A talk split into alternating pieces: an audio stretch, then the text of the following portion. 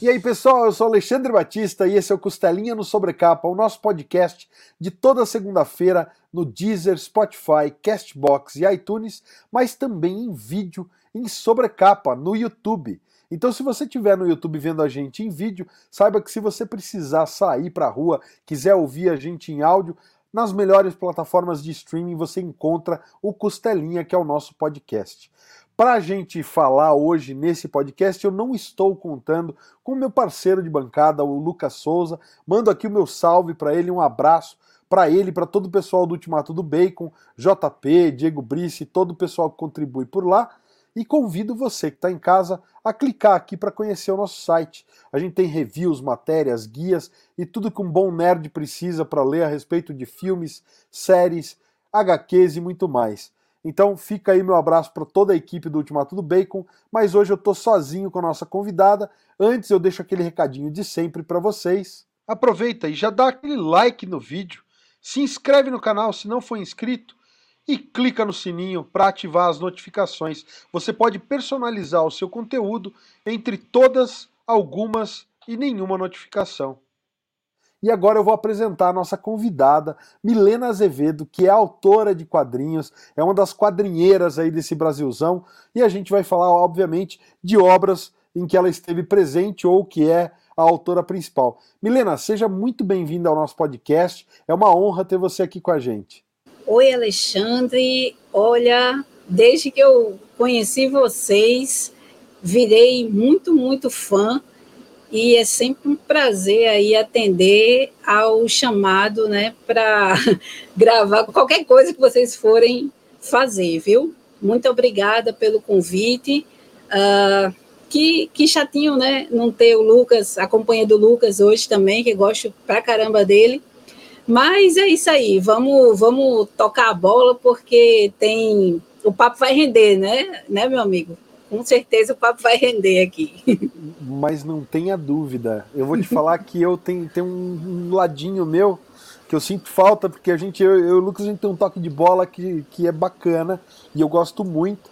Mas eu, eu tô me sentindo que nem a Marília Gabriela hoje, sabe? Fazendo cara a cara com Gabi aqui. Cara Não é a Gabi, é cara a cara com a Lê eu tô me sentindo de fato falar, agora hoje o programa é meu.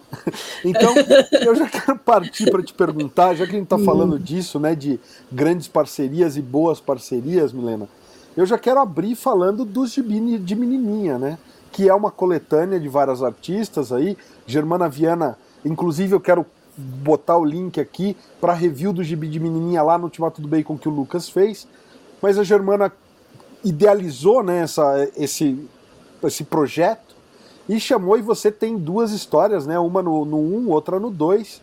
E eu queria saber como foi esse convite, como foi aceitar esse trabalho. Falar primeiro do projeto, antes da gente falar das tuas histórias. Queria que você falasse um pouco de como foi participar desse projeto e como é fazer quadrinhos sendo mulher, fazer quadrinhos no Brasil? Olha, o, quando, quando a Germana me convidou, eu confesso que eu tive um susto, porque ela disse assim: olha, estou organizando uma coletânea aí de terror e putaria e eu quero convidar você para participar. Aí eu disse, Germanita, porque eu chamo ela de Germanita, né? Eu disse, Germanita, peraí, calma, né? Assim, terror não é muito a minha praia. E quadrinho de putaria até agora ainda não tinha feito, não, né? Então, então você bom. me botou aqui numa enrascada. Mas, assim, como eu gosto de desafios, e eu já tinha um roteiro pronto que eu considerava comédia de humor negro, né? Só que aí, nas mãos de Kátia e de Fafá, aí realmente virou uma coisa assim, bem gore, né? Bem sangrenta e eu gostei do, do resultado. Uh, então, assim, nesse susto inicial, uh, eu passei para ela o, o, roteiro, ela só disse assim: olha, tem, tem regras, né? Aquelas três regrinhas que ela sempre fala.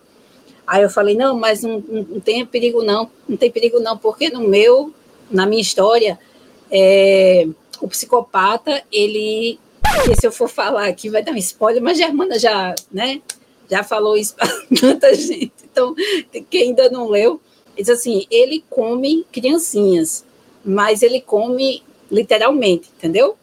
Ele não vai, né, não é no outro sentido, não é no sentido figurado da, da palavra. Aí ela disse: Ah, então isso aí pode, não tem problema não. disse, então, tá beleza. Mas como ela falou que cada artista, né, cada história, na verdade, tinha que ter 10 páginas, aí eu falei: A minha tem sete, porque quando eu fui convidada para fazer a coletânea, tinha que ser uma história de sete páginas. Só que não tinha arte, não tinha nada, só tinha o, o roteiro. Aí ela disse: Ah, manda para ver. Aí eu mandei para ela ver. Uh, só que eu falei, eu, eu, quer dizer, antes eu disse assim: peraí, deixa eu reformular a história e, e fechar em 10 páginas, né? Porque só tem sete. Então eu vou rearranjar algumas coisas aqui para fazer como manda o figurino, né? E aí eu mandei para ela, acho que foi uns dois dias depois, e ela adorou, né? Aí eu falei, ó, vou ficar só devendo a putaria, porque assim, ainda preciso trabalhar mais trabalhar um melhor para chegar na putaria. Mas aí no 2, aí o meu, a história do 2 tem putaria, viu? Quero mostrar aqui para o é, pessoal ver o seu Salgado, né? Isso. Fafá desenhou e Kátia finalizou, que são as senhoritas de patins, né? Uh, e eu disse, meu Deus, eu, eu, eu, não, eu não pensei essa história tão gore assim, não, mas vai assim, eu adorei, ficou muito bom, né? E a minha base para fazer esse roteiro, não sei se você conhece, você já viu, mas é um filme daqueles trash, bem trash mesmo, dos anos 90, chamado O Sorveteiro, que até teve uma adaptação para quadrinhos, né? Uh, que saiu, foi uma série, tem vários números. Agora, eu acho que a adaptação foi depois do, do filme. E, quer dizer, eu não sei nem que história é essa, na verdade. Eu sei que eu, eu, eu vi o filme, é uma trecheira pura. É um sorveteiro que é um serial killer, né? E a forma como ele prepara, assim, o sorvete não é assim, não é muito saudável, não, entendeu? Tem barata, tem, tem um bocado de bicho nojento andando pelo sorvete, e quando, quando ele chega, as crianças correm, né? Fazem fila para comprar picolé, comprar sorvete, e aí eu fiquei pensando, meu Deus, se elas soubessem o que se esconde ali atrás. E aí eu, eu, eu para pensar nessa história, para desenvolver o senhor Salgado, né? Eu pensei nisso, sabe? Eu pensei numa uma personalidade é, psicopata parecida, assim, com essa do, do sorveteiro, né? Do, do, do personagem do, do filme, entendeu? E o senhor Salgado, ele aparentemente é aquele senhorzinho né, bonzinho com cara de bebê Johnson, né? Que faz uh, doces e salgados assim de forma espetacular. É, sabe aquele, aquele negócio bem clichê que coloca o bolo na janela e o aroma vai assim se espalhando pela vizinhança e todo mundo quer provar um pouco dos quitutes do senhor Salgado. E as crianças são as primeiras, claro, né, a bater ali a porta dele e querer comer alguma coisa. E ele está sempre muito receptivo a essas crianças. E a gente depois vai entender por quê, né? Por que ele é tão receptivo a essas crianças. E olhe que o final ia ser mais cruel, viu? Germana queria que eu fizesse o final. Eu disse, não, Germana, pelo amor de Deus, já teve muita crueldade. eu não vou botar esse final, não. Aí que você está. Conte, conte pra gente qual era o final, porque agora É, você, você que já leu, né? Já que tem spoiler mesmo, aqui já tá essa bagunça mesmo. Vamos, deixa, deixa eu colocar aqui um aviso de spoiler. É um aviso é, de spoiler, spoiler mesmo, porque agora é o finalzão. Alerta de spoiler. O senhor Salgado, é, ele está buscando aí a fonte da, da juventude, né? uma fórmula, melhor dizendo, da, da, da juventude eterna. E aí ele está esperando uma terceira sexta-feira 13 do ano para poder fazer esse ritual. E aí ele mata as criancinhas, né, e tal, Uh, e os pais preocupados, porque eles viram quando, as, quando seus filhos entraram lá na casa do senhor Salgado e não voltaram, já é de noite. E aí o senhor Salgado está fazendo uma sopa, né? E Germana queria que eu terminasse com o senhor Salgado servindo a sopa, né? Cujos pedaços de carne ali dentro foi dos filhos do, do, dos adultos que estão entrando ali. Aí eu falei, não, Germana, aí é demais, né? É aí é crueldade, aí é muita crueldade. É, aí ela disse, não, vai ser ótimo, assim, aí eles estão tomando a sopa e não sabem nem com o que é feito. Assim, não, não, não, vamos, vamos parar só com a sugestão, entendeu? Porque aí é, aí eu acho que seria até demais para é mim, sádico, entendeu? Né? Fazer né? é muito sadio. para deixar isso para o público ler, né? O, povo já vai pensar que eu já não bato, quer dizer, eu já não bato muito bem. Aí, se eu terminar a história desse jeito, aí vão me crucificar. Eu disse, não, já já está agora o suficiente. Vamos deixar por aí assim depois. É, seria interessante, seria muito chocante, seria, mas eu acho que seria forte demais, entendeu? Mesmo, claro, que os pais não soubessem que eles estavam é, comendo seu, os seus filhos que né, tinham sido mortos, espartejados pelo senhor Salgado, é, mas eu acho que assim, ia ser. Ah, era uma brincadeira, mas assim, eu acho que ia ser muito forte. Aí eu falei, não, aí, sabe, pelo menos para mim, tinha esse, esse limite aí. Né? Eu acho importante, porque é, vai, vai, muito disso, né? A percepção de cada um é, é, A gente tem uma percepção que é pessoal e passa pelo, pelo nosso filtro, né? Quer dizer, tem, tem coisas até piores do que isso sugeridas em outras obras, mas passa pelo filtro pessoal do autor. Então eu acho que é, é legal você estar tá trazendo isso pra gente, porque mostra é, é onde a gente quer caminhar, né? Eu não, eu não revelei isso em nenhum lugar, viu? Estou revelando aqui, viu? Ó, Pode ser que Germana depois queira da minha cabeça. Não, mas eu, eu acho, pô, a gente, é. a gente tem. Isso é uma honra pra gente ter, ter esse tipo de, de furo de reportagem. Se a gente for ver essa questão do canibalismo, pronto, o, alguns, algumas tribos indígenas, é, elas usam ainda o canibalismo, né? Como aquela coisa do o guerreiro, quando ele mata um outro guerreiro de outra tribo, ele come o, o, os, os, os, restos, né? ele come o, o, guerreiro morto que, que, ele, que ele venceu, porque eles entendem que aquele espírito né, de, de, de bravura, né, de ferocidade, de gana, uh, que era do, do guerreiro morto, entraria neles também e aumentaria essa questão toda, né, de força, de, de, de, de bravura mesmo do guerreiro. É, as tribos africanas, acho que ainda hoje, algumas ainda fazem isso, entendeu?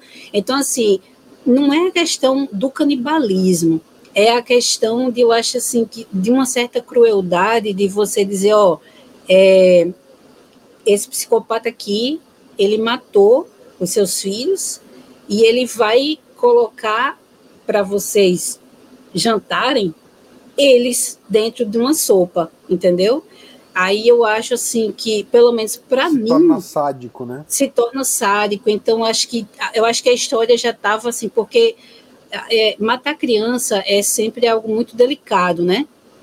Por isso, assim, a história, eu só fiz essa história porque eu quis trabalhar essa questão daquela pessoa que aparentemente é muito boazinha, e que na verdade tem segredos cabeludos ali por trás, né? E para mim assim, acho que uma das piores coisas é você matar a criança porque você está matando um ser inocente, um ser que não consegue se, se defender, né? Você vai lá e você rouba a vida daquele inocente e de certa forma, como aqui dentro da premissa da história do Senhor Salgado, ele queria aí a juventude eterna, ah, então, era como se, de certa forma, ele também roubasse essa. A, a infância, a pureza, né? É, é, aquele estágio da nossa vida em que tudo é. Tudo é, é surpresa, né? Tudo é bonito, sabe? É, é são os questionamentos, então é, é, é aquele descobrir-se, né? E descobrir o mundo. Então, acho que quando ele, né, que matou essas crianças, ele estava roubando isso para ele também, entendeu? Até de certa forma, porque o psicopata, como ele não tem empatia, né? É, é uma forma tipo assim, como eu não tenho isso, eu quero isso para mim, mesmo que eu roube, né? e roube de uma forma muito feia, muito cruel. E a história do dois é completamente diferente, né? Eu, eu, eu, gosto de fazer essas, essas brincadeiras, sabe, Alexandre? Eu gosto de me, me testar também. E quando Germana. Aí no segundo que ela disse assim, agora é terror, putaria e faroeste. Eu disse, Ave Maria, agora pronto. Eu já, eu já, eu já fui né, levada a fazer um pouco de toque de terror ali, um thriller psicológico, na verdade, né? Comédia de humor negro com um thriller psicológico. E agora que eu vou pensar no faroeste, aí a da a do Gibi de Menininha 2, a minha ideia inicial para essa história começou assim. Quase todos aqueles filmes que a gente vê, que se passa no Velho Oeste, ou que se passa né, no século XIX, uh, depois da Guerra de Secessão, geralmente vai, vai mostrar aquele povo na carroça vendendo aqueles elixires, né, que servia para tanta coisa, ia de dor de barriga, a urtiga, né, a, a, sei lá, a prisão de ventre, né, era um, era um remédio que, assim, você tomava e você se curava, assim, de tudo, às vezes até de uma doença que você nem tinha, né, e aí eu falei, eu quero fazer uma história partindo de um vendedor desse, desse elixir, de algum elixir aí, né, inventado uh, no, pós-guerra de secessão e tal. E também pensei numa Índia, né, numa Índia, numa Índia perigosa, numa Índia maliciosa, que no início da história a gente, o leitor fosse levado a crer que ela estaria sendo, digamos, usada pelo comerciante, né, pelo branco que está vendendo o elixir. Mas aí depois aí a gente vai ver que o negócio não era bem assim, né?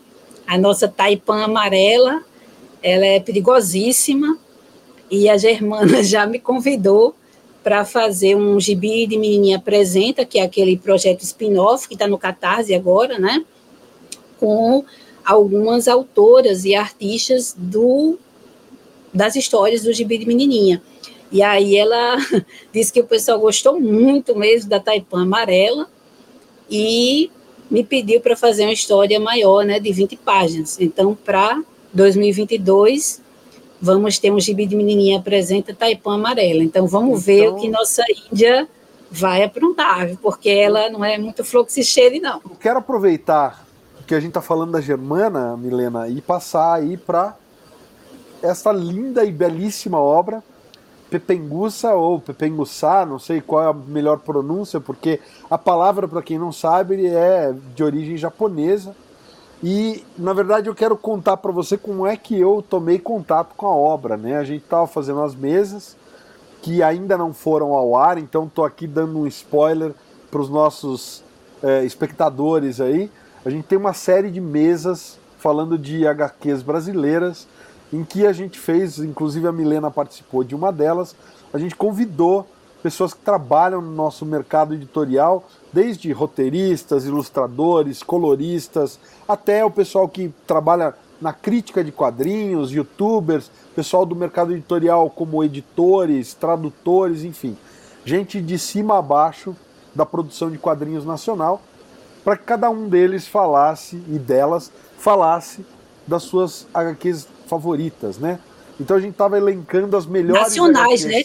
nacionais. Nacionais. É. Então a gente estava elencando as melhores HQs brasileiras partindo de um ponto de vista pessoal, né? Pode não ser a melhor em termos de ah, qualidade, isso e aquilo, mas o critério é o gosto pessoal de quem estava falando.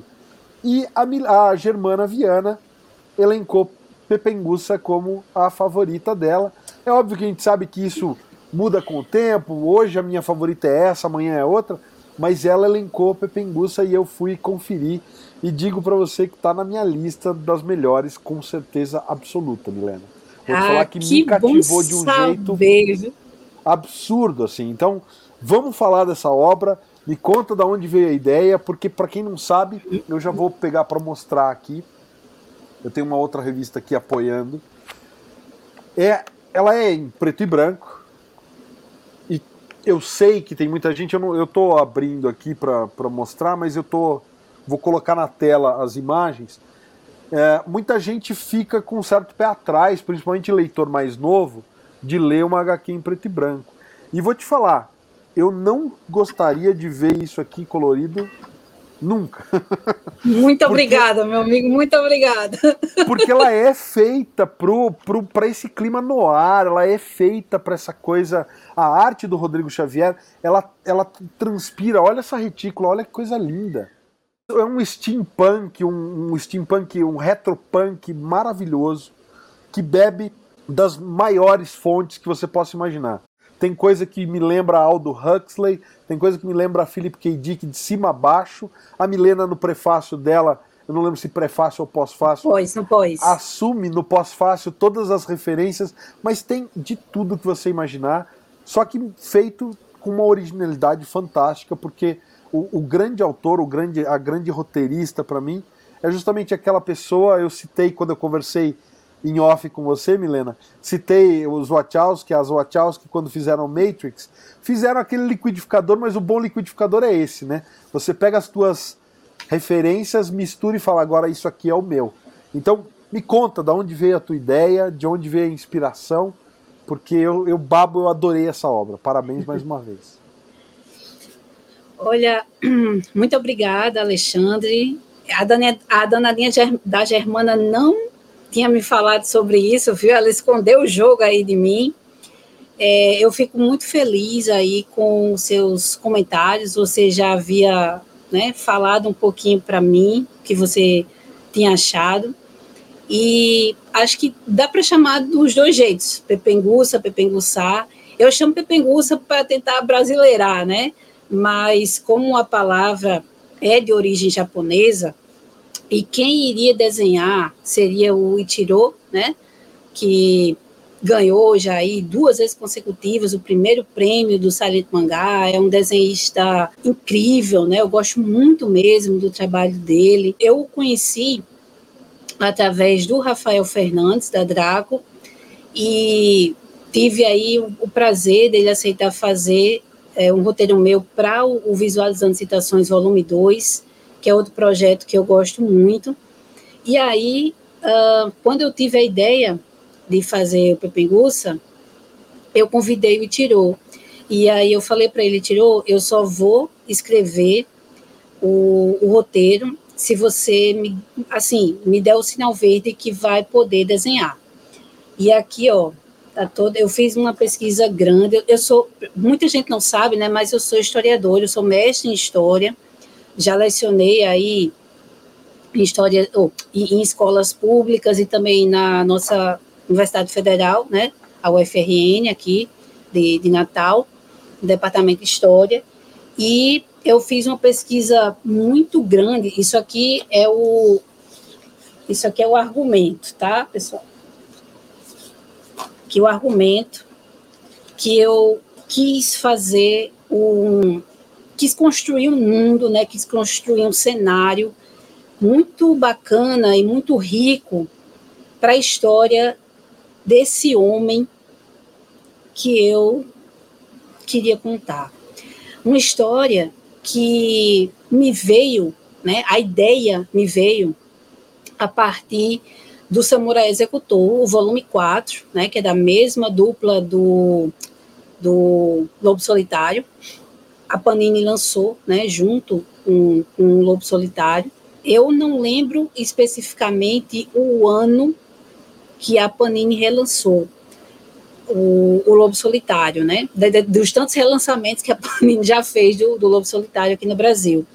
Mas eu tinha uma comic shop, a Garagem Hermética Quadrinhos, e é, pelo que eu me lembro, foi acho que entre 2006 e 2007, e pegando carona no, no Lobo Solitário, ela lançou o Samurai Executor, né, em oito volumes, e no quarto volume tem uma história chamada Pepegussa, ou Pepengussá, falando justamente sobre essa, essa erva daninha que lá no Japão é considerada é, é uma, tipo assim é uma planta que, que traz mau, mau agouro, certo? Então, onde nasce pepenguça, é, meio que é considerado assim, né, algo que você deve se afastar. E o protagonista dessa história, quando criança, é, ninguém queria brincar com ele, na escola todos se afastavam dele, porque na casa dele tinha muita pepenguça. E ele, ah, como qualquer criança, né, ficou aborrecido por esse fato, assim, achou injusto, né, ah, porque que as crianças não queriam brincar com ele uh, e, e, jogavam pedra na casa dele, né, aquela coisa de, de, de tradição que é bem do, do, do povo japonês mesmo, uh, e o, ele, ele, sobe no telhado, né, começa a arrancar as pepenguças e cai. E quando ele cai, é, o que é que vai ajudar a curar o, o, pé dele, né, que o tornozelo, acho que foi o tornozelo que ficou machucado, é justamente a pepenguça. Então, eu minha primeira ideia para essa história foi pensar em alguém, né, um personagem que ainda não estava definido o sexo, uh, que seria uma pessoa que era um homem bom, digamos assim, um pacato cidadão, tá? Que pagava seus impostos em dia, que agia de forma correta, tal.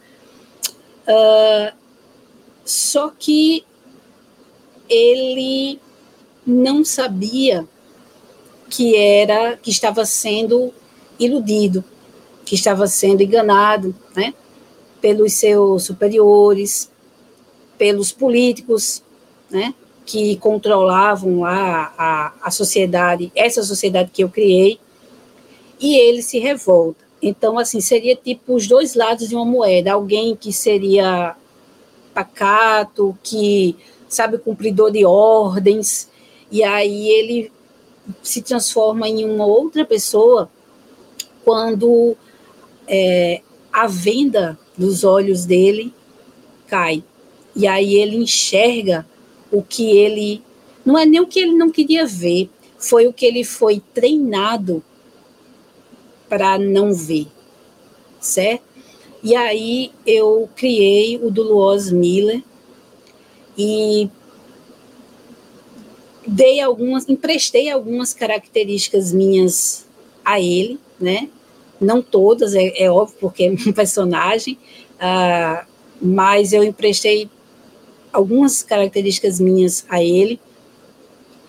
E criei um mundo bem centrado assim em admirável mundo novo com a questão da, das superpotências retiradas de 1984 do Orwell, e também pensando em um povo ou um grupo de pessoas que em todo lugar existe, né, gente? Uh, esse grupo estaria à margem e seria batizado com um nome especial, seriam os ROM.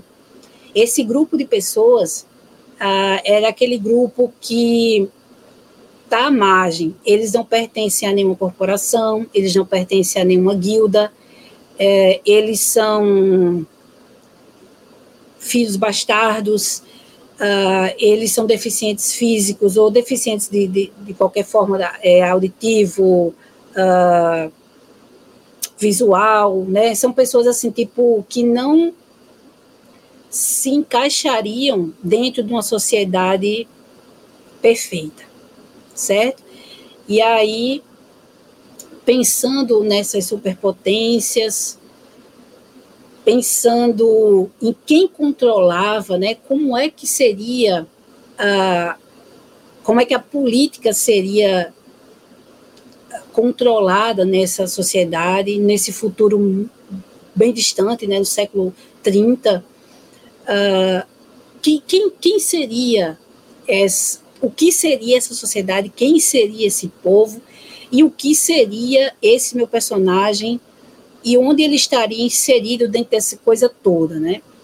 E aí eu me permiti a sair fazendo umas costuras bem esdrúxulas. Então, essa minha obra é uma obra bem pós-moderna, porque eu bebi de várias fontes, né, de várias referências. Elas não estão aqui jogadas à torto e à direito, certo? Tudo aqui foi muito bem, muito bem pensado. Uh, é óbvio que durante o processo a gente enxerga algumas falhas. E me perguntaram se eu, quando eu tive Pepengus realmente em mãos e folheei, foi o Tiago Cardim que me fez essa pergunta, né? Que ele assina o, o prefácio. Se quando eu folheei, é, eu quis, eu gostei do que eu vi, ou se eu quis mudar alguma coisa. Eu falei para ele, Tiago, eu gostei muito do que eu vi, e claro que eu quis mudar alguma coisa, né? Porque o artista, ele tá. Então, assim, eu, se eu pensei de um jeito em 2014, né? Para 2019, algumas coisinhas mudaram. Então, é óbvio que. Milena, me, mexeria em alguma coisa? Mexeria. Tem coisa que podia ter ficado melhor? Tem. Tem coisa que podia ter ficado melhor, mas pelo tempo e pelas situações pelas quais a gente estava passando, né? Eu com chikungunya, uh, Rodrigo que achou que daria tempo no cronograma que ele fez, e aí ele também ficou doente, computador quebrou, scanner quebrou. Então, assim, e a gente tinha um deadline, né? Porque quando, a, quando o Cláudio da Zarabatana falou para mim que tinha gostado do projeto e que topava lançar, a gente estava no, no, meio da campanha do Catarse, é, eu fiquei muito feliz, mas a, a responsabilidade aumentou, porque é uma editora que eu respeito pra caramba, né? Já gostava muito do Cláudio e virei muito fã dele como editor. A, as dicas que ele deu, é, algumas mexidas que ele, que ele até pediu até para fazer. É, a, o, o, acho assim, o feeling dele de, de, de, me, de me fazer duas duas guardas, assim, né? A arte aqui, ó, para a segunda e para a terceira capas, foi, foi isso aqui quem fez foi o Cláudio. Ele não sabia o que era Pepenguça, ele pesquisou para poder fazer esse design aqui, tá? E eu acho, assim, eu achei é, esse gesto dele de uma delicadeza, assim, incrível, ele, ele fez dois, eu escolhi esse aqui, tá? Eu achei esse aqui mais bonito. O outro também estava bonito, mas acho que esse aqui deu um, assim, a pepenguça aberta, assim, ficou muito, muito bonitinho que ele fez. Uh, e eu acho que a experiência de editor e artista que eu tive com o Cláudio é uma experiência que eu, que eu gostaria que se repetisse com qualquer outro editor que eu, que eu venha a ter, sabe? Porque foi foi um processo assim muito, muito, muito bacana mesmo. E uh, rapaz, tem, tem, tem muita coisa aqui, assim, dá, dá para a gente fazer. Tem uma live todinha, né, do meu canal. Só do, depois só do eu é, só do Pepegusto. Depois eu falei com o pessoal do Obra Nerd, que é um canal lá do Pará, que eu gosto muito dos meninos. E eles também fizeram uma live sobre a, o, a minha estada, né? a minha estrada, melhor dizendo, no, nos quadrinhos. E no terceiro bloco a gente falou só sobre Pepengus. A capa, é, eu pedi para Gabriel Andrade Júnior fazer, meu amigo aqui, que trabalha com ninguém menos do que Moore, né? Essa capinha linda aqui. Eu não tinha falado para Gabriel que uma das minhas referências tinha sido Alphaville, do Godard. Alphaville é um filme de 1965 e foi considerado o primeiro sci-fi no ar. E é um, eu acho que é o filme mais linear do Godard. E eu sou muito fã, muito fã mesmo de Blade Runner, né? Tá aqui no meu corpo não me deixa mentir aqui, né? Ó, as tatuagens aqui. Eu tenho o, o, o origami de unicórnio, num, né? Num braço, e no outro aqui eu tenho o cavalinho, o cavalinho de madeira do Blade Runner 2049. Foi um filme que eu já vi mais de 100 vezes. E quando eu vi o Alphaville do Godard, aí o meu coração disparou, porque eu falei, meu Deus, olha as referências, né? De onde é que Hitler Scott tirou aí algumas coisas? Porque assim, eu já li os dois roteiros de Blade Runner, o primeiro e depois quando ele foi é, refeito, uh, e adoro o livro do Felipe Cadic. Então, assim, quando eu vi Alphaville, uh, aí eu falei, olha, eu, eu, eu vou encaixar alguma coisa de Alphaville também em Pepengusa. Uh, e aí, assim, né, a questão das guildas também, eu lecionei História da Idade Média 1, né, na, no Departamento de História do UFRN, e, assim, a, a questão toda da, das guildas da Idade Média, eu trouxe para esse universo retrofuturista de Pepengusa, né, então, assim, a guilda dos sapateiros, dos perfumistas, dos, dos, licoristas. Então, assim, todas essas guildas são da Idade Média, né? Não tem nada de coisa, é, como é que eu vou dizer, sei lá, bobinha, né? inventada, é, é, assim, isso. Eu peguei mesmo coisas bem, bem antigas e joguei elas, dei uma, dei uma nova roupagem, camuflando, né, para o futuro. Como fizeram Zamiatin, Huxley, Orwell, né? Porque, assim, a gente sabe que quando a gente fala de futuro, a gente está falando do presente, né? A boa ficção científica, não estou querendo dizer que eu fiz uma boa ficção científica, não, né? Eu só estou querendo dizer que a boa ficção científica, ela maqueia de futuro ou problemas futuros, problemas do presente, né? coisas que a gente está vendo aqui na nossa sociedade que não estão, não, não são legais, não estão indo bem, né? Então, é uma forma que o artista ele tem de criticar o futuro sem ser tão óbvio. E aí a gente leva né, essa crítica presente para o futuro. E Pepengussa, ele tem muito do Brasil de 2015, né, de 2016, e também do Brasil que a gente está vivendo hoje.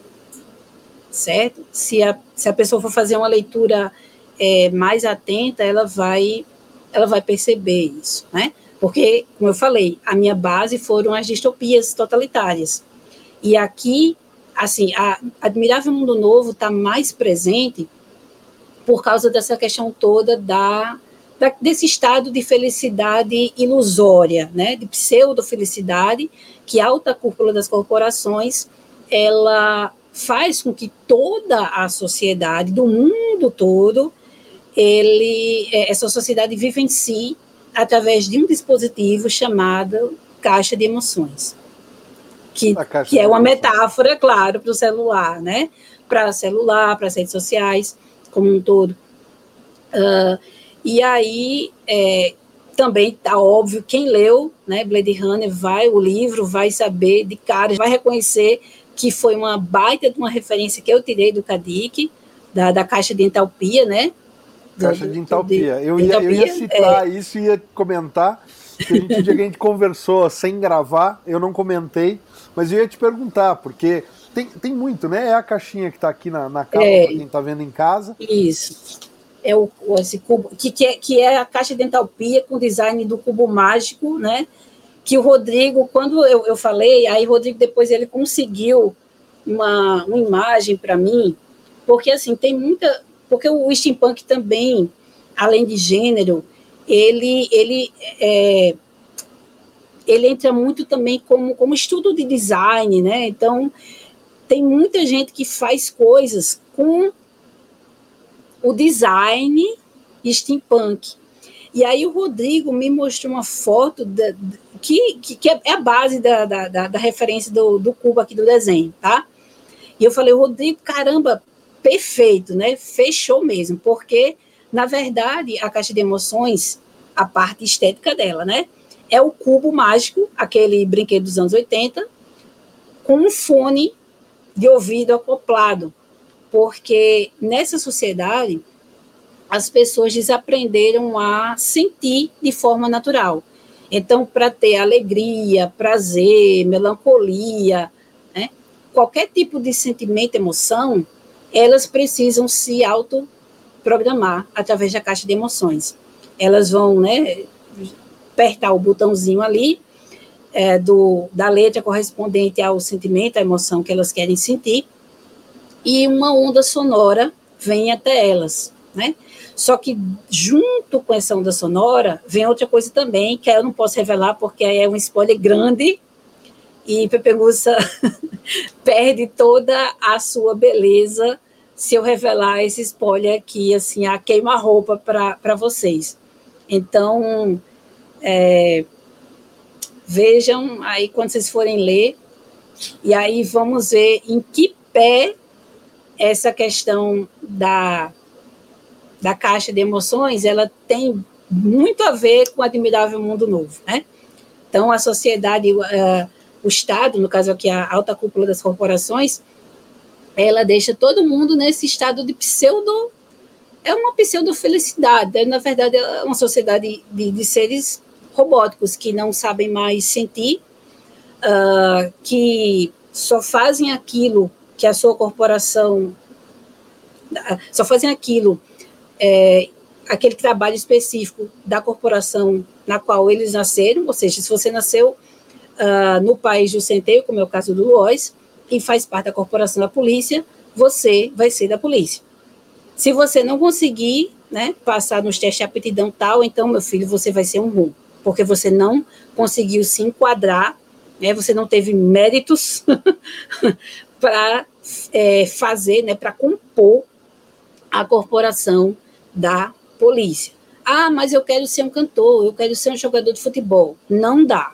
Nasceu aqui no País do Centeio, é filho de policial, vai ser policial. Não tem por onde escapar, certo? Então, é, um, é esse tipo de controle que o Estado vai ter, né? O Estado, alta cúpula das corporações, uh, que vai dizer assim, ó, oh, gente, não precisa, não precisa, sabe, eu, deixa a gente fazer tudo por vocês, é tão mais fácil, né? Deixa a gente ser o algoritmo, não precisa pensar muito, não, sabe? Faz assista, aquilo. Assista a série sugerida de hoje, né? É, não precisa sabe? pesquisar. Faça, isso, faça aquilo que a gente está dizendo que é o melhor para vocês, porque a gente quer o melhor para vocês. Nós estamos aqui trabalhando em prol da sua felicidade, né? Em prol do seu bem-estar. Então, uh, se nós queremos a sua felicidade, quem é você para nos criticar. É, e Duoz, ele era alguém que jamais iria criticar. Até porque ele vestia com muito orgulho a camisa da corporação da polícia. Ele vestia com muito orgulho. Tanto que vai ser muito difícil ele conseguir enxergar a verdade. E, e, e, quando, e quando ele enxerga mesmo, quando ele fica, né, porque ele, ele tem dúvida, ele, ele é um policial, ele investiga, ele é um detetive. Então, quando falam aquelas coisas para eles, não, tem, tem, alguma coisa errada, estão querendo me enrolar. Quem é você né, para querer dizer isso para mim? Quem, quem é você para manchar o nome da minha corporação? Né? E aí, Eu... quando ele enxerga né, o que está acontecendo, como ele foi usado, ele e as outras pessoas todas, é, é, é, nasce um novo homem. E esse homem é uma pepenguça, é uma erva daninha que vai botar o dedo ali na ferida, né, junto com os outros ali, que fizeram ele, é, que fizeram cair a, a venda do, dos olhos dele. E uh, ele vai dizer, ele vai primeiro confrontar os seus superiores, né? Poxa, vocês, eu acreditei tanto em vocês e vocês fizeram essa sacanagem comigo, né? É, é, é, é, é muito decepcionante. E eu quis que essa frustração ela fosse muito nítida, né? Esse embate verbal que ele vai ter com a cúpula da corporação da, da polícia, é, é um embate assim, tipo, daquela pessoa enganada com, a, com aqueles que fizeram todo o teatro que riem da sua cara, né? Poxa, né? Ah, agora você descobriu, parabéns, né? Mas não vai mudar nada porque a gente não quer que mude. Só que eles estavam enganados, porque a força de todo mundo, né? A força daqueles que foram enganados, humilhados, usados, é, quando as pessoas entendem o que é que estava acontecendo, o que é que estava se passando, ela é muito grande, né? A união dá essa força e a união faz com que a gente bote no chão mesmo que está errado. E é o que a gente né, poderia ter feito e não fez, mas 2022 está aí, né? Teremos novamente eleições e vamos ver o que é que acontece. O que vem porque, de resultado. Né? Eu, eu queria, não, não quero te interromper, Milena, mas eu quero fazer um comentário a respeito disso, porque eu acho que tem dois pontos que eu acho que são é, a, a, cereja do bolo ou o grande diferencial do Pepengussa para qualquer outro, sei lá, outra obra que desenvolva uma, um quadrinho mais rápido, alguma coisa mais, mais, sei lá, direta primeira delas é justamente a, a trajetória do Duluoz, porque a gente teve, inclusive, deixar o link aqui para quem está assistindo, a entrevista nossa com o Ron Mars, que escreveu, entre outras coisas, o Crepúsculo Esmeralda, né? E, e eu enxergo muito essa desconstrução que o Duluoz passa e essa guinada que ele dá em termos de enxergar, porque ele não deixa de ser, em, até certa medida, a mesma pessoa, no sentido de querer fazer o que é certo. Da mesma forma que o, na, na, no Crepúsculo Esmeralda e tantas outras histórias que a gente lê por aí, mas eu lembrei do Crepúsculo Esmeralda porque a gente conversou com o Ron Mars a respeito disso. O, o Hal Jordan, naquele momento que ele se torna um vilão, ele, ele não está querendo mal, né? E o Duluoz não se torna uma erva daninha para fazer o mal mas é porque ele tem que incomodar e minar as coisas que estão erradas ali. Então, essa, essa quebra né, do, do escoteiro, que ele, ele tá só ali cumprindo regras sem questionar, ele, ele tira aquele cabresto e ele enxerga as laterais e ele começa a enxergar que tem mais coisa ali. Então, ele está sendo ali a bucha do canhão, ele não está sendo de fato o cara que está cumprindo as coisas necessariamente boas. Então, primeiro ponto é esse, que eu acho que é incrível essa, essa jornada narrativa do, do, do Luoss, faz isso de uma maneira brilhante. Segunda coisa, você mostrou aí o argumento, então para quem está em casa e não sabe o que é o argumento, é, porque obviamente, às vezes, eu quando, eu quando eu era mais novo, eu via lá argumento e desenhos Dan Jurgens, roteiro do Brett Breeding. Você fala assim, tá, qual é a diferença entre argumento e roteiro? Porque se o cara fez o argumento, o argumento não é o roteiro? Não, não é, galera. O argumento é a ideia, ela é, uma, é a noção daquele mundo, ela é todo qualquer elemento que vai compor e vai construir aquela ideia. O argumento ele vai te dar, inclusive, sei lá, qual é a marca ou qual é a bebida preferida do personagem, sem que isso precise aparecer por escrito na história. De repente você vai saber que é café, porque numa cena ele está bebendo café, mas no argumento o, o autor do argumento vai dizer para você, olha, o cara ama café e ele só toma café colombiano, porque ele não gosta de café brasileiro.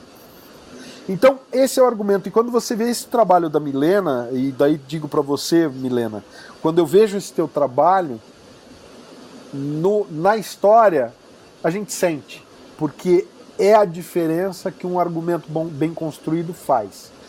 Eu pego o Pepengussa e eu sei que esse mundo é um mundo que ele vive muito além do Duluoz e, e de todas as outras personagens que estão habitando ali. Ele é um mundo que ele tem muito mais história do que isso. É como, por exemplo, Star Wars. O roteiro do, do George Lucas pode ser. Ele tinha o roteiro original que depois foi mudado pelo Rick McCallum, mas enfim, o McCallum, acho que foi pelo McCallum.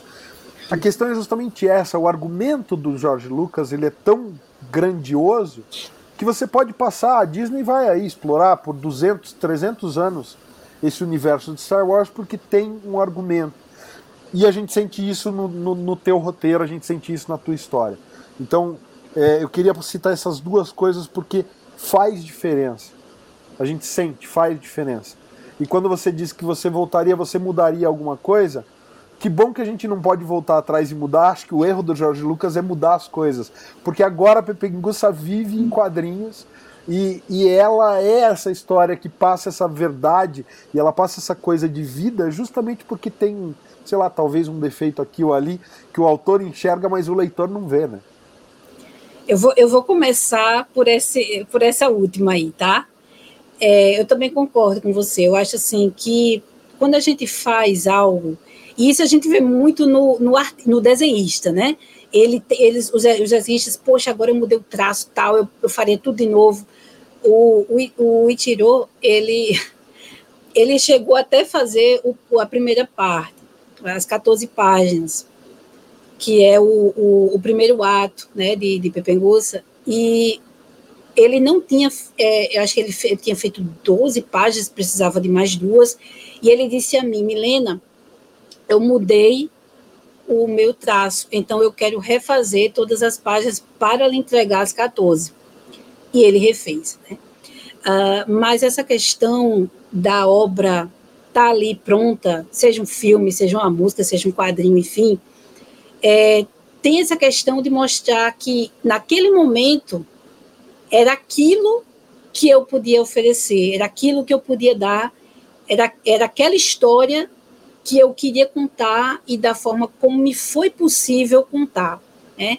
Então, uh, concordo com você, a pessoa que fica mexendo muito na mesma história acaba maculando essa, esse princípio tão bonito de dizer, olha, sabe, na, na, na jornada da minha vida, quando eu fiz isso aqui, era desse jeito. Foi assim que deu para fazer, entendeu?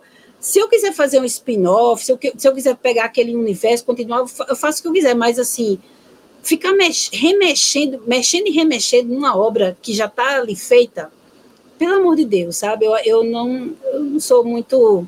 Né? Aí fica aquela coisa, quem atirou primeiro foi Han Solo, né? Então, assim, sabe? Não, vamos cortar porque não é politicamente correto. São algumas coisas, meu Deus, mas assim, eu sou historiadora, então, na época que foi feito, é como o pessoal quer cortar, não porque, ah, você tem umas. Monteiro Lobato era racista. Meu Deus, no período que ele estava vivendo, era normal ser racista. Né? Isso é errado? É errado hoje em dia se contesta e é óbvio que a gente tem muita, a gente deve muito aos, aos negros de todo, toda parte do mundo. Né? A gente deve muito aos negros, a gente deve muito às populações autóctonas, né, indígenas, certo? Mas você querer limar isso de uma obra que tem o seu todo um contexto tempo espacial eu acho que assim é de uma é de uma tirania incrível. É, eu, eu, eu, quero tô... fazer um parêntese sem querer te cortar, mas é porque é, quando o Rui Barbosa fez aquela coisa de mandar queimar os documentos relativos à escravidão, porque ele enxergava que ah, a escravidão foi tão horrível que a gente tem que apagar isso da história. Eu vejo essa, essa necessidade revisionista de, de se tirar Monteiro Lobato da, do currículo escolar, por exemplo, de maneira análoga. Quer dizer, em vez da gente tratar do problema, contextualizar o problema e trazer um entendimento de que a escravidão houve e, em decorrência dela, o preconceito foi estrutural e segue estrutural, e a gente precisaria criar, sei lá, uma dinâmica para destruir essa, essa raiz do preconceito que vem da escravidão e tudo mais, a gente prefere simplesmente falar assim, não, então não vamos falar de Monteiro Lobato porque a literatura dele é preconceituosa. Não, a gente tem que falar da literatura de Monteiro Lobato, contextualizar e, e ver o que há de errado nessa relação, qual é a. e, e desde a da tenra infância. Então, enfim, só concordando contigo e, e, e querendo fazer um coro aí. Não, perfeito, perfeito, né? É essa questão de você apagar ou maquiar sabe, baseado no presente, poxa, gente, não é assim. Tanto que a gente fala né, no curso de História, eu, eu sempre falei isso para os meus alunos, a gente não pode julgar o passado com os olhos do presente. É o maior erro que se pode cometer. Né? Não só do historiador, não, da população como um todo. E de quem está ali no poder, quem, quem seleciona obras, né? Para as crianças lerem na escola, para os adolescentes lerem na escola. Ah, não, vamos agora deixar é, Machado de Assis bem palatável, porque as crianças hoje, os adolescentes, não conseguem é, entender o português daquela época. Meu Deus, sabe? Eu acho isso, eu, eu acho, né? Eu acho isso de uma crueldade assim incrível, porque é, você tá, é você tá tirando a história, o elemento histórico do autor que viveu um determinado período onde se falava daquele jeito, onde se, se vestia de tal forma, onde se tinham determinados é, determinada forma de falar, gírias, comportamentos e, infelizmente, atitudes e o preconceito infelizmente, está lá. A gente não deve só varrer para debaixo do tapete.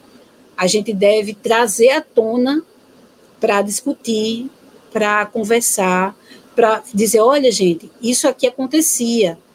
É a gente hoje, né? A gente sabe que é errado, mas você não pode maquiar, sabe? Não, vamos usar termos é, de agora para o pessoal entender uh, Machado de Assis. Não, minha gente, sabe? Eu, eu sou totalmente contra essas manipulações uh, que o pessoal faz né, em obras literárias, em filme, em qualquer coisa que põe a mão e diz, não, a partir do presente a gente vai tentar mudar o que foi errado lá no passado de uma obra artística, né?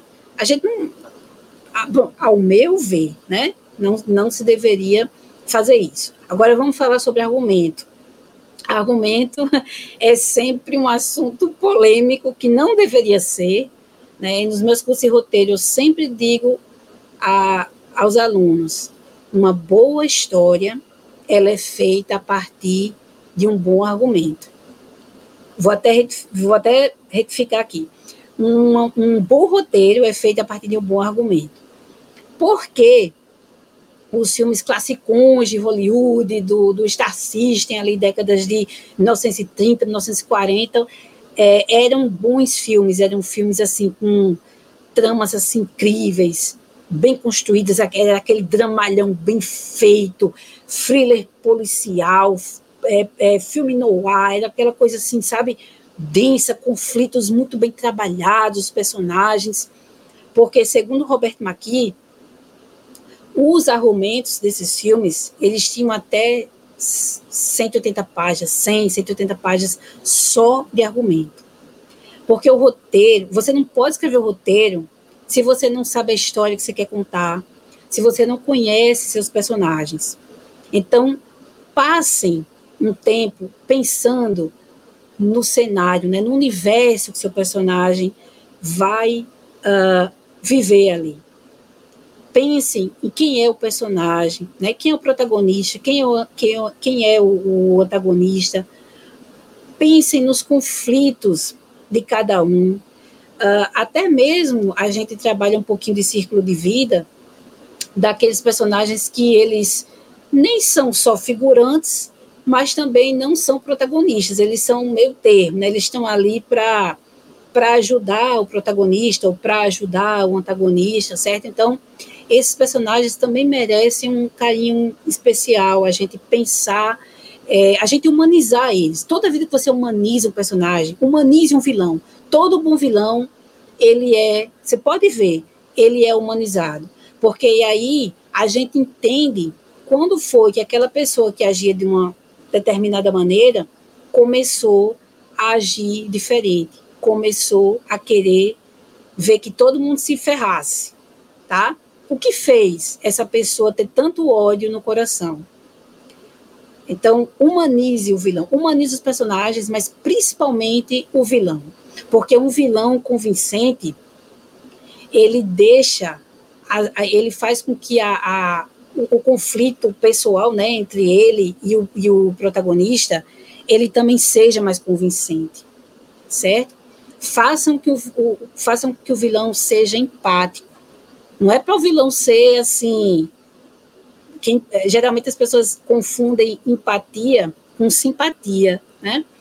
Mas a empatia é você colocar trejeitos, características e até mesmo conflitos no vilão que uh, façam com que o leitor se aproxime dele, mesmo tendo nojo, mesmo tendo ojeriza, né? Mas consiga entender as motivações desse vilão, sabe? E por que que o, o protagonista ele quer contestar esse vilão, ele quer deter o vilão. E por que que o, o vilão, né, o antagonista, ele quer é, meio que bagunçar aí o coreto do protagonista, certo? Então, um bom argumento é esse, é aquele que você vai contar toda a história, início, meio e fim, já sabendo ali o que é que vai acontecer com os personagens, certo? Quem delineando também quem são os personagens. Agora, para ficar melhor o personagem, pronto. Nesse argumento que eu mostrei aqui, ele não tem o personagem. As, as bios dos personagens estão em outro, em, estão à parte, né? Porque eu tenho que, eu tenho que realmente pensar, como, como o Alexandre falou, qual é a comida preferida do personagem, qual é o partido político dele, ele tem tatuagem, ele tem piercing, ele é uma pessoa extrovertida ou introvertida, né?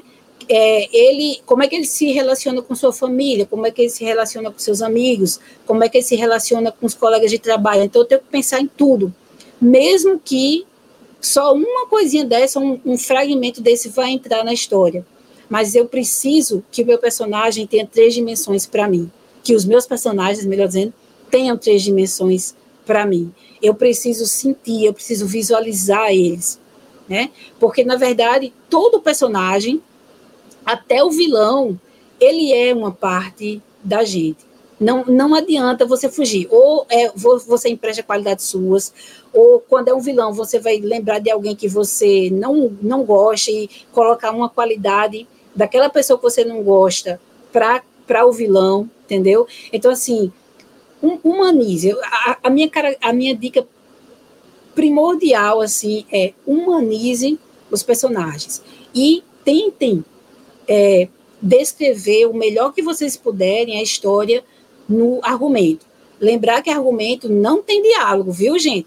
O diálogo é uma, uma, uma peça importante do roteiro. Porque o que é o roteiro? É você trabalhar a história que você quer contar através de uh, sequências, cenas e sequências e diálogo, certo? Então, no argumento, você coloca assim: uh, personagem X conversa com personagem Y sobre tal assunto, mas você não vai colocar o diálogo no argumento. O diálogo é feito no roteiro certo? Isso aí é, é, porque se porque o diálogo é a coisa que a gente mais muda no roteiro. Então, se você ficar colocando o diálogo no argumento, esse argumento pode ser que não termine nunca. A sua história não termine nunca e você fique tão preso ali que não consiga passar para a próxima etapa, que é o roteiro, tá? E como a gente muda tanto o diálogo, quando eu fiz o curso de editor gráfico no, no Senac para começar a a, letrar minhas próprias histórias, certo? Então, sempre que eu tenho essa possibilidade de letrar as minhas histórias, eu prefiro, porque a gente vai sempre dando uma podadazinha no, no diálogo e aprendendo, né, que eh, não é uma regra, porque assim, essas regras que ingessam eu sou contra, mas geralmente a gente tenta deixar no máximo quatro linhas para um balão, no máximo, certo? Se conseguir deixar em três, melhor. Se for realmente uma exposição, algo que precise ter muita, muito texto, aí você vai quebrando os balões. Mas, ou então, se for, às vezes a personagem está com muita raiva, ela está descarregando alguma coisa, então você pode fazer um balão é, maior, né, com aquela verborragia toda ali da, da personagem. Uh, mas o ideal é que a gente tente não, não passar de quatro linhas, do, quando você for escrever o roteiro, né, no, na parte do diálogo, você não passar de quatro linhas, certo? Porque aí fica, fica muito verborrágico e só realmente se for preciso.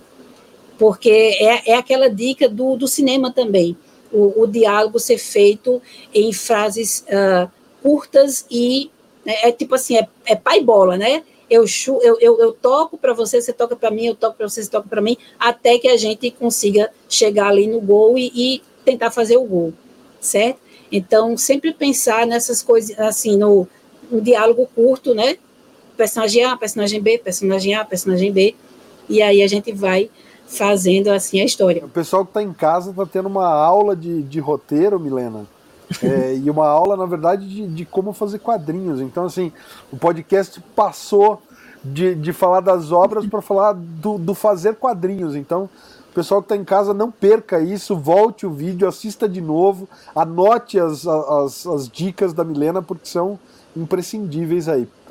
Tá com você, É um, é um pouquinho, né, dessa minha, dessa minha jornada, dessa minha experiência e de alguém que realmente um dia, lá no comecinho da carreira, teve aquela prepotência, né, de dizer não preciso, eu não preciso estudar roteiro, é, eu faço do jeito que eu, que eu quiser, né, e graças a Deus, graças ao cosmos, uh, eu consegui aí ter em minhas mãos o Robert McKee, o Story do Robert McKee, porque foi ele que abriu a minha cabeça, né? Foi, foi o Robert McKee que me fez assim chorar mesmo, chorar, vendo como é lindo o, o trabalho do roteirista, certo? Então, assim, quem puder ler o story, leia, porque por mais que seja o, o roteiro, né? Ele só é, no caso, o quadrinho é só lido pelo desenhista Uh, mas é assim, algo. Quando você faz ele todo, sabe, todo marcadinho, sabe? É, é igual uma música, o roteiro é matemática. Vou mostrar por quê. O, o, o isso, gente, claro que eu estou fazendo com base no Robert McKee, né? Roteiristas aí tem vários tipos de estrutura narrativa, uh, mas eu, eu uso muito a, a estrutura do McKee porque é a minha preferida. Dá para misturar com jornada do herói, com jornada da heroína? Dá, certo? Dá, na verdade, dá para fazer tudo. É só é, conheça a estrutura. É, é o que o Maqui fala. Conheça a estrutura, que você pode brincar com a estrutura sabendo o que você quer fazer. Porque às vezes a gente não conhece, a gente chuta o pau da barraca, faz do jeito que quer. Ah, porque eu sempre li quadrinho. Ah, porque eu sempre vi filme. Eu vou poder dirigir, eu vou poder escrever. Não é bem assim. Às vezes temos sorte principiante? Temos. Né? Mas quando você. É, é, sim, um, um, exemplo bem, bem, bem prático aqui. É aquela questão do, do macaco que você dá para ele, põe uma tela em branco para ele, dá uma tela para ele e um, um, um, balde de tinta, pincel, e ele vai fazer uma obra, uma obra de arte. O macaco não fez uma obra de arte. Ele não teve intenção de fazer uma obra de arte. Ele fez uma brincadeira ali, ele salpicou tinta na tela. O artista, ele faz uma obra de arte. O Pollock, quando jogava a tinta na tela daquela forma que ele fazia, ele estava fazendo uma obra de arte, porque ele tinha intenção de fazer uma obra de arte. Ele tinha intenção de fazer uma obra, né, um meio que passasse algum sentimento que ele estava vivendo ali naquele momento. Certo? Então, porque roteiro é matemática? Deixa eu ver se eu vou aproximar aqui, ó. Página 12 aqui de Pepenguça. Aí eu faço a observação a caneta. Ó, começa com um positivo, tá? Qual é o positivo? O reencontro com Lana. Pepenguça do Loz vai se reencontrar com Lana. A abertura da cena é positiva, é um reencontro com o amor do passado. Como é que termina a cena? No, no negativo. negativo, né? O que é que vai acontecer? Mas a decepção por saber que ela está, que na verdade aqui não é casada, né? Que eu mudei, ela está comprometida, ela está noiva, certo? Então, eu abro a cena com uma coisa boa para o Dolores, tá?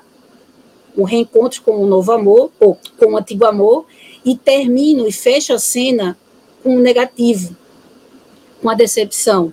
Eu reencontrei meu novo amor, eu, eu reencontrei meu antigo amor, mas ela não está livre para ter algo comigo. Então, gente, uh, o, o Maqui, ele, ele, ele ensina isso, tá? Sempre a gente pensar no início e no fechamento da cena, se inicia com algo positivo, termina com algo negativo, se inicia com algo negativo, termina com algo positivo, e por aí vai. Então, a gente vai é, pensando o roteiro dessa forma, porque aí você consegue equilibrar aí as, as alegrias e as frustrações do personagem. Porque quando a gente uh, faz com que o personagem tenha né, sorte demais, sucesso demais, consecutivamente, a gente tira a atenção do leitor. Poxa, esse tá, é o Gastão, ele só, ele só, tem, só tem sorte, né? E aí, não acontece nada de, de errado, nada de, de, ruim, de bobo da vida dessa pessoa? Ou então, ao contrário, a pessoa só é desgraça, desgraça, desgraça, desgraça. Então, a gente tem que justamente equilibrar. Coloca, ora o personagem consegue alguma coisa, mas aí, aí em seguida ele vai perder outra. Ora ele consegue, ah, agora ó, ele fez aquilo ali que ele estava querendo fazer. Ah, mas aí ele não sabe, mas o vilão desfez ali. Então, assim, a gente vai é, equilibrando, estruturando o roteiro. Pepenguça está todo marcadinho, certo? Está todo marcadinho assim. Ah, infelizmente eu ouvi umas, umas besteiras, mas aí é, né, a gente escuta de tudo, porque a obra, quando a gente coloca o filho no mundo, ele, ele, é, ele é criticado, né? Uh, mas assim, respeito a opinião das pessoas, mas é, tocar em pontos estruturais que eu sei que eu não não cometi erros, pelo menos essa parte aqui, aí, sabe, quando fala em uma coisa mais estrutural, aí pega porque tudo bem que não está perfeito, né? Mas sabe dizer que umas coisas que eu li aí, ouvi, uh, aí, me, aí me pega, porque eu sei o trabalho que eu tive para fazer. Isso aqui eu vou, eu não foi um feito, sabe, a toque de caixa, não. Eu vou fazer um comentário, Milena, porque a grande verdade é que hoje em dia também a gente tem uma série de canais, uma série de, de, de sites aí, fazendo review à torta e à direita. Eu não sei exatamente é, quem fez o comentário, mas metade do pessoal que está fazendo comentário aí não entende do que está falando, né? Então a gente tem que tirar aí, tirar pelo menos 80% das críticas que rolam pela internet, seja em canal, seja em site. O pessoal não leu Campbell, não leu Maqui, não, não estudou nada e fala do que leu. Eu, eu, eu já ouvi gente falar que a, a opinião técnica, né? A análise técnica passa pelo gosto pessoal. Como, como se é técnico, como passa pelo pessoal? Se é técnico, como é que passa pelo pessoal? É, então, assim, eu não consigo conceber a pessoa é, é, não entender qual é o conceito de uma análise técnica. Se é uma análise técnica, como é que ela passa pelo gosto pessoal? Enfim, me repeti três vezes. Então, é, é, é só para dizer que quando o pessoal não respeita a estrutura né, de, de roteiro e não, não tem esse cuidado, acontecem aberrações como a Ascensão Skywalker, por exemplo, que o J.J. Abrams né, não, é, é, é aquela salada. Eu teria mais um, mais um podcast inteiro para conversar com você, Milena. Eu vou abrir aqui o convite para que você volte a conversar com a gente, a gente volte a gravar um outro podcast. E aí, falando de quadrinhos em geral, não especificamente das suas obras, mas falando disso, falando de roteiro, falando de como contar histórias, de como passar ideias para o papel, porque A tua conversa é riquíssima, mas infelizmente a gente tem um formato de uma horinha, a gente já passou, a gente está com uma hora e meia de podcast, então a gente abriu meia hora além do que é o tempo normal do Costelinha, mas eu quero dizer para você que assim, é um papo maravilhoso. Eu acho fenomenal conversar com você e a casa aqui vai estar sempre aberta para você conversar com a gente e quem sabe a gente não vai ver seus trabalhos pela UB Editora, então a gente não vai, né? Mas eu quero, quero te agradecer e abrir o espaço para você fazer os teus agradecimentos, falar o que você quiser divulgar aí, o espaço é seu. Obrigado de coração por estar aqui com a gente hoje. Olha, Alexandre, muito, muito obrigada, né? Pelo convite, pelo espaço, pela amabilidade. E, assim, eu, eu gosto muito de, de falar sobre quadrinhos, sobre, sobre cinema. Eu sou cinéfila, assim, daquelas também, né? de carteirinha mesmo. Coleciono ainda filmes hoje, Blu-ray, DVD, né? Uh, e é um universo que também sou gamer, né? Jogo também, não tanto quanto eu gostaria, mas, mas jogo. E assim, contar histórias, criar mundos, né? Criar personagens é algo tão, tão fantástico que é, é muito bom conversar sobre.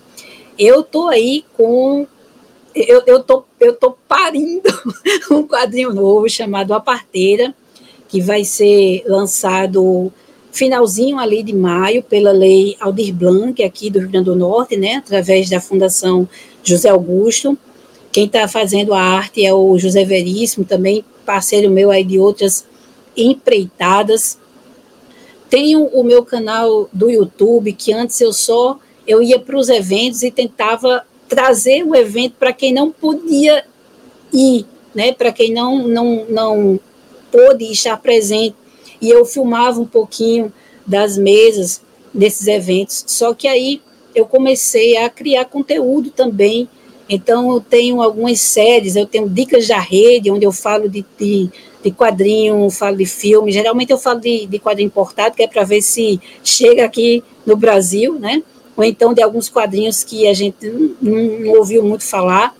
E estou com uma série agora chamada Quadrinhos Porretas, onde aí eu falo também somente da produção nacional, que tem muita coisa boa e que a gente não conhece nem a metade.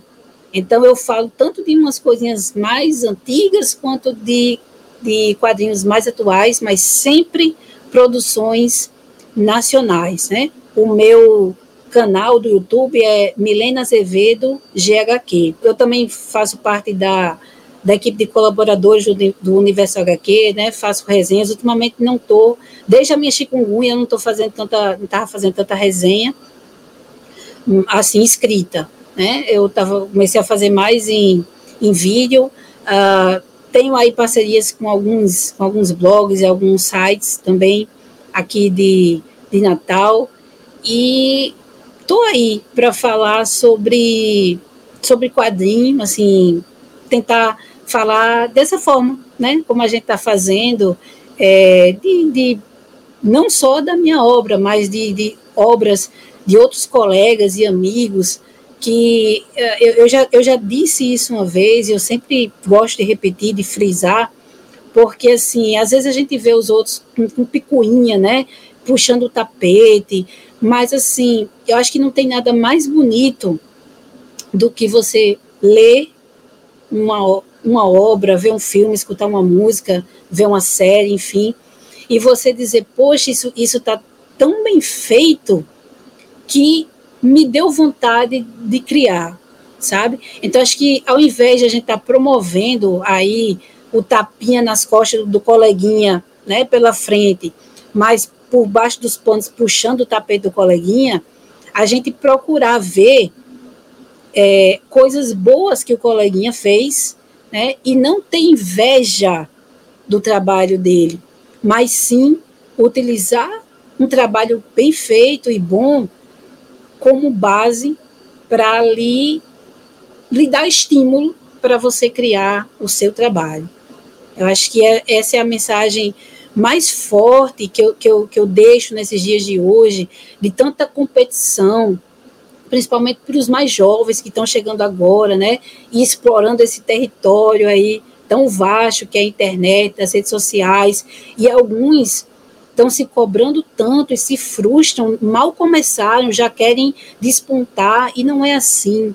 Todo artista tem o seu período de, sabe, de maturação, de aprendizado. Não queiram passar por cima, não queiram não errar, porque é errando que a gente aprende. Esse roteiro mais longo que eu escrevi aqui de Pepenguça, eu não escrevi ele de primeira, não. Eu comecei a fazer roteiro em 2006. Esse roteiro mais longo, eu escrevi de 2014 para 2015. Então não queiram, não, não, precisa começar com sagas, né? Não precisa começar com Star Wars, não precisa começar com Senhor dos Anéis, certo? Começa com historinha curta, vai aprendendo, vai observando quem, quem você acha que faz bem e quem uh, de, de, de, bom, é, é, como é que eu vou dizer, de bom tom, né, lhe disse que era algo bacana, certo? Vá, vá, trilhe a sua trilha, trilhe o seu caminho, não se frustre porque fulano já está ali brilhando na internet, sei lá, sendo influencer. Não é assim. Comece do começo, né? É aquele, é o bom e velho fanzine. O pessoal mal começa já quer uma graphic novel, não.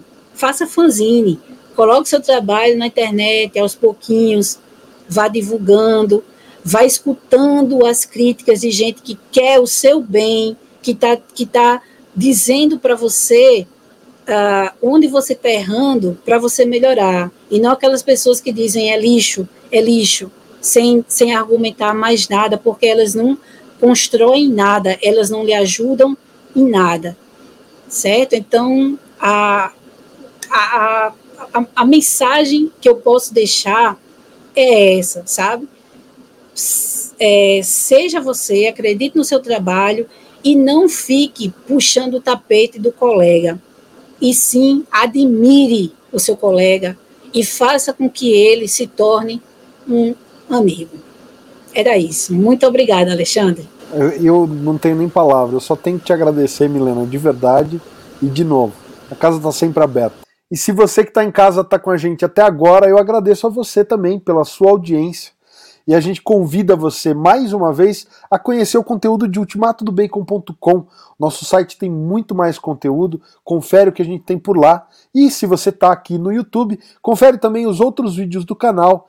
Clica no logo do Sobrecapa para se inscrever se não for inscrito. E até o próximo, galera. Valeu!